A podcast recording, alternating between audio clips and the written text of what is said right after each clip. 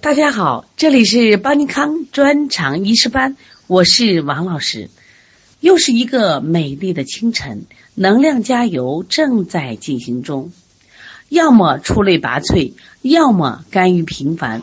不要一边羡慕一边不想努力，好运气不会凭空而来。要么藏在努力里，要么藏在坚持。我们前面学习了五脏的。生理功能以及生理特性，又学习了五脏之间的联系。从今天开始，我们来学习六腑的生理功能以及生理特性。六腑是哪六腑呢？它是胆、胃、小肠、大肠、膀胱三焦的一个合称。六腑的生理功能是传化物，也就是受成和传化水谷。我们在前面学过。五脏它的内部组织相对充实，充实像一个肉疙瘩。它的共同生理功能是化生和储藏精气。那六腑呢，多呈中空的囊状或管腔形态，所以说它共同的生理功能就是受成和传化水谷。上节课我们学习了五脏，古人对五脏的评价是：五脏者，藏精气而不泄也。故满而不能食，这也是个考点啊。那六腑者是传化物而不藏，故食而而不能满也，这也是个考点。这两句话一定要记住啊。这两句话实际上就概括了五脏六腑各自的生理特点与主要区别。所谓的满而不实，指的是要强调五脏的精气充满；所谓的实而不满。是指六腑的水谷已充实而虚实更替。认为五脏六腑的生理特点对临床辨证论治有着重要的指导意义。一般来说，病机上是脏病多虚，腑病多实；说治疗上是五脏易补，六腑易泄。六腑不管每一腑都具有通降下行的特性，每一腑。都必须实时的排空气内容物，保持六腑畅通、功能协调。因此有“六腑以通为用，以降为顺”的说法。我们现在看一下胆，这里需要记的是，胆为六腑之首，是胆的一个特性。它又为奇恒之腑，这也是个考点。还记得什么是奇恒之腑吗？其实我们前面说过。我们的脏有五个：心、肝、脾、肺、肾；腑有六个：胆、胃、小肠、大肠、膀胱、三焦。这是六腑。奇恒之腑也有六个，但是它跟这个腑是有交集的：脑、髓、骨、脉、胆、女子胞。记住，胆既是六腑，又是奇恒之腑。你记住了吗？胆的生理功能主要是储藏、排泄胆汁和主决断。首先，我们来看一下胆储藏和排泄胆汁。这里需要强调的一点啊，虽然胆汁和叫胆汁和胆有关，但是胆汁分泌是由肝来分泌的，它是由肝的精气化生汇聚而成，储存于胆囊，排泄进入小肠。参与饮食物的消化吸收，因此胆的这种功能呢，必须依赖肝的疏泄才能完成。现代人吃肉比较多，一定记住，必须肝胆的功能正常，否则你体内的这个脂肪就代谢不了。说现在很多人这种高血脂，脂肪里边的胆固醇很高，很你就要考虑你的肝胆的功能有问题。如果肝胆功能失常，胆汁的分泌障碍，还会影响脾胃的纳运功能，就会出现厌食、腹胀、腹泻。说因此，大家记住，说你厌食、腹胀、腹泻，你不要仅仅考虑是脾胃出问题了，你还要延伸一下，是不是肝胆出问题了？说到黄疸，我们做儿科临床的都就深有感受。现在小朋友的这个黄疸是越来越多了。其实这个黄疸怎么得的？多是湿热蕴结肝胆，导致了肝湿疏泄，胆汁外溢，浸滋了肌肤，发为黄疸。判断的时候一定记得，不光身上黄，眼睛黄，身上黄、小便黄为特征。那你怎么治疗呢？那肯定什么疏肝利胆嘛。相对于肝气生发，胆气要以降为顺。如果胆气不利，你今天早上就会出现什么口苦，甚至严重的话会呕吐黄绿的苦水，因为胆气要下降为顺。前面讲的胆能储藏和排泄胆汁，是指的胆的什么功能？我们看得见的生理功能。现在我们从情志上谈，哎，胆有主决断的一个层面，这是什么意思？就是说，胆具有对事物进行判断、做出决定的功能。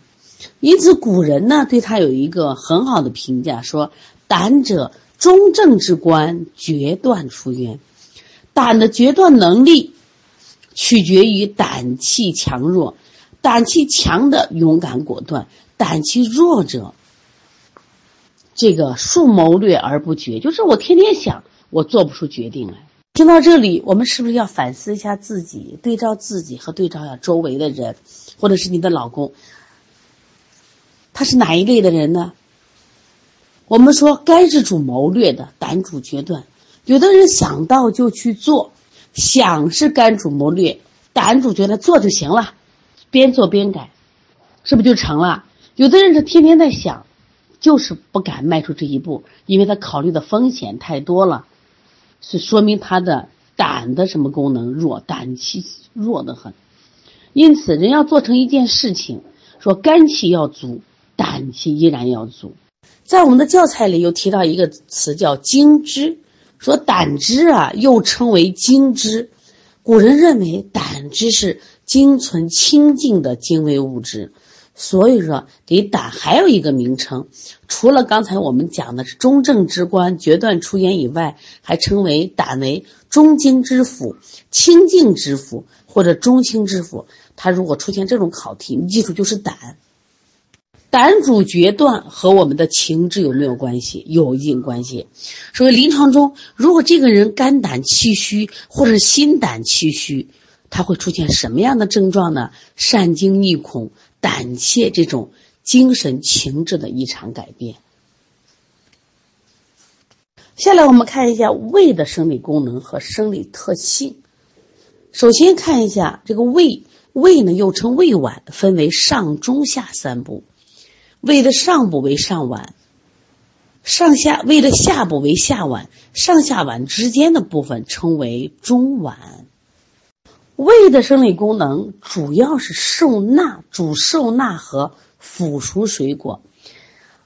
主受纳呢，就是指接收和容纳饮食水谷的功能。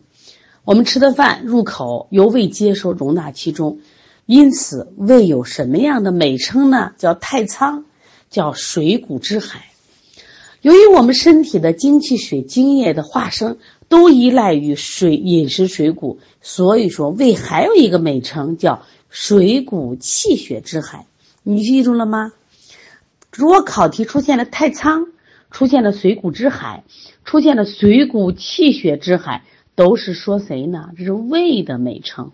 我们周围的人有的特别能吃，有的人吃的不多，这实际上就是他胃的生理功能之一，受纳水谷的能力的大小的区别。你能吃得多，说明你胃谷胃受纳水谷的能力强。你这人吃一点点饭，说明你的胃受纳水谷的能力差嘛。下来我们看一下胃的生理功能之二，就胃主腐熟水果。什么叫腐熟？就饮食物经过胃的初步消化，形成食糜的过程。这就像我们把这个饭架到锅上，然后开煤气灶，这个煤气灶。它的这个火大火小，就是腐熟水果的能力的大小的一个对比。胃的这个腐熟水果的能力特别重要，因为我们吃到胃里的食物，只有经过它腐熟作用，才能变成水谷精微呀。说因此，它要跟脾气的运化相互配合，一个是纳，一个是运。胃主的受纳腐熟，脾主运化。就可以将水谷化为精微，变成精气血精液供养全身。说因此脾胃就合称为后天之本，气血生化之源。下来我们来看一下胃的生理特性。教材有两点需要记住：第一是胃主通降，第二是胃喜润恶燥。我们学脾的时候还记得吗？脾是喜燥恶湿，胃喜润恶燥。那么胃主通降，也就是说胃气具有向下运动以维持胃肠道通畅的生理特性。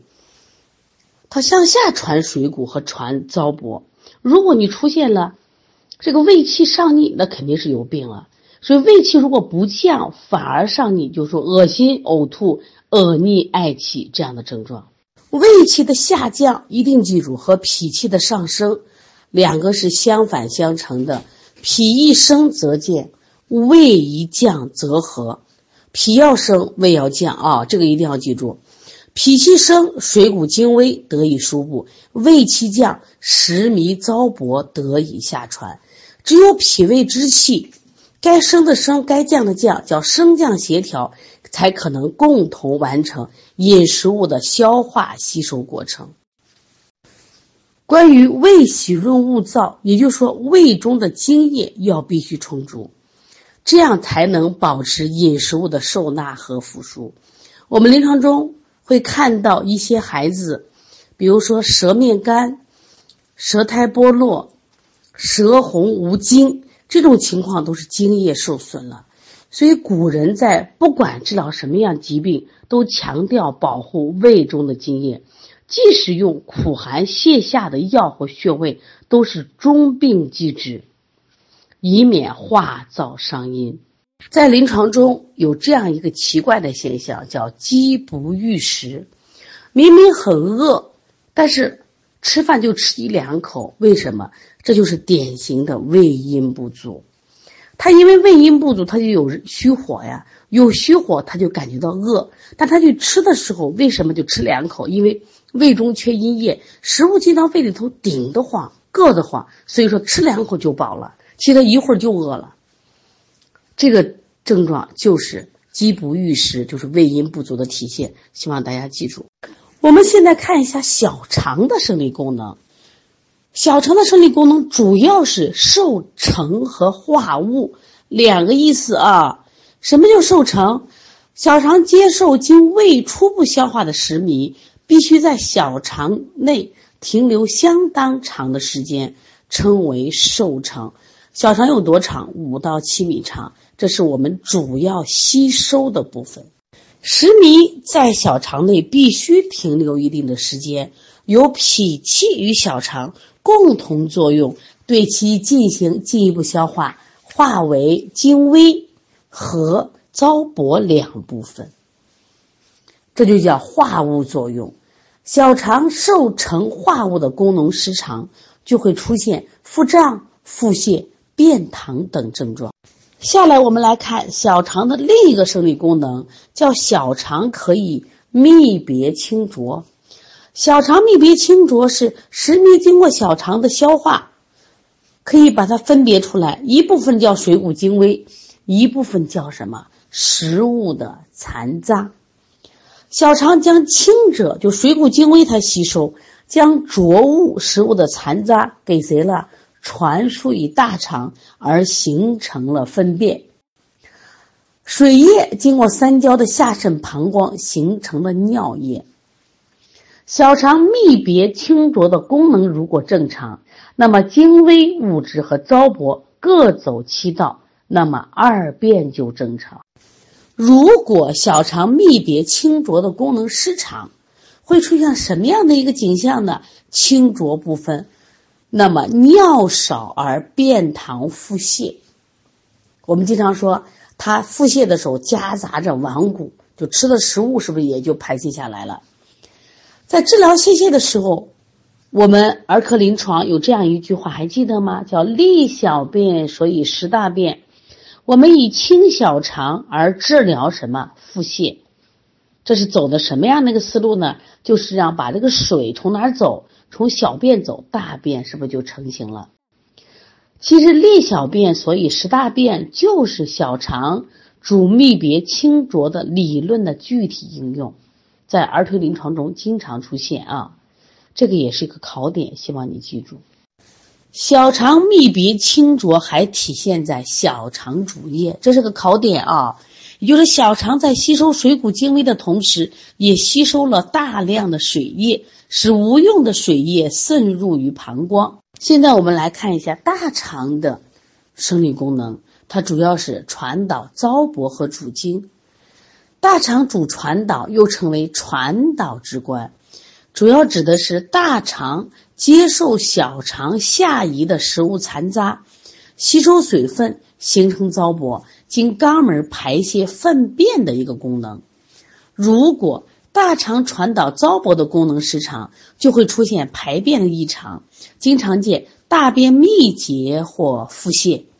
如果湿热蕴结的大肠，大肠传导失常，还会出现腹痛、里急后重。下利脓血的痢疾的现象，大肠的传导功能是胃气降浊功能的一个体现。如果说大肠传导功能失常，胃气也不可能降浊，二者也是有一定关系的。下来我们看一下大肠的另一个生理功能，叫大肠主精。大肠接受小肠下传的食物残渣，吸收其中的水液，使之形成粪便。这是大肠的造化作用。大肠因为吸收水液，参与体内的水液代谢，因此古人认为大肠主精。如果说大肠主精的功能失常，水液不得吸收，水瘀糟粕俱下，就会出现肠鸣、腹痛、泄泻这样的症状。如果大肠实热，那么津液损失。就会出现大便的秘结。下来我们看一下膀胱的生理功能。膀胱的主要生理功能就是储尿和排尿，储存和排泄尿液。人体的精液通过肺、脾、肾脏腑的作用，蒸腾气化，轻者的精脾达肺，濡养全身；那么浊者流而为尿。膀胱呢，就是储藏尿液的地方。所以古人呢对膀胱的评价是：膀胱为精液之府，或者是膀胱为周都之官，精液藏焉。因此，尿液的储藏有赖于肾气以及膀胱之气的固涩。肾的气化作用正常，膀胱开合有度，这尿液就及时的排出体外。就是我觉得我有尿了，就就去尿去了。如果这个肾气失于固涩，膀胱是合少开多，就会出现夜尿多，而且会出现尿频、遗尿、小便失禁。那如果说肾的气化作用失常，膀胱开少合多，会出现小便不利或脓闭。我们临床中有些小朋友呀，就会出现夜尿多、尿床，或者是他会出现这种尿频，你知道什么原因了？要么是肾气的。固涩能力差了，要么是膀胱的固摄能力差了，这就明白了吧？要从这个角度来谈。下来我们来谈一下关于三焦。三焦呢，它是上焦、中焦、下焦的合称，因为它在人体是最大的，但又有没有脏和它相表里，所以称为孤腑。这里记住，脾胃。孤脏三焦为孤腑，把这个记住啊。那么三焦其实特别有争议，是因为三焦是有名而无形。到了清朝，有一个大医家叫吴鞠通，他创立了三焦辩证，来指导外感温热病的辨证论治。从此以后，我们对三焦的认识就更加的深切。三焦的生理功能主要是通行诸气和运行津液。三焦呢是一身之气上下运行的通道，肾经化生的这个元气通过三焦输布到五脏，充沛于全身，可以激发推动各脏腑组织的功能活动。还有我们胸中气海的宗气，宗气哪来的？忘了没？是不是肺吸入的？自然界的清气和人体的水谷精气结合在膻中这个部位叫宗气，这个宗气呢自上而下达于其下以滋先天的元气。中气的运行输布都是以三焦为通道，这个你一定要知道就行啊。另外，三焦的另一个生理功能就是运行津液。古人对三焦的评价也是极其高，说三焦者绝毒之官，水道出也。三焦是全身津液上下输布运行的通道，全身津液的输布和排泄是在脾、肺、肾，那它三脏是不是都有运化水津液的这个作用呢？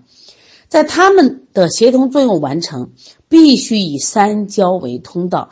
如果三焦不利，那么这些调节津液代谢的功能就难以实现，因此三焦具有疏通水道、运行津液的作用，以调节津液的代谢平衡。我们经常称为三焦气化。好了，三焦的生理特点也是一个重点：上焦如雾，中焦如沤，下焦如度。入雾的意思是心肺输布气血营养到全身的作用。说上焦开发如雾露之盖，是为气；中焦如沤是指的是脾胃等脏腑腐输水谷、运化精微的作用；下焦如肚是指肾、膀胱、大肠等脏腑的生成和排泄二便的功能。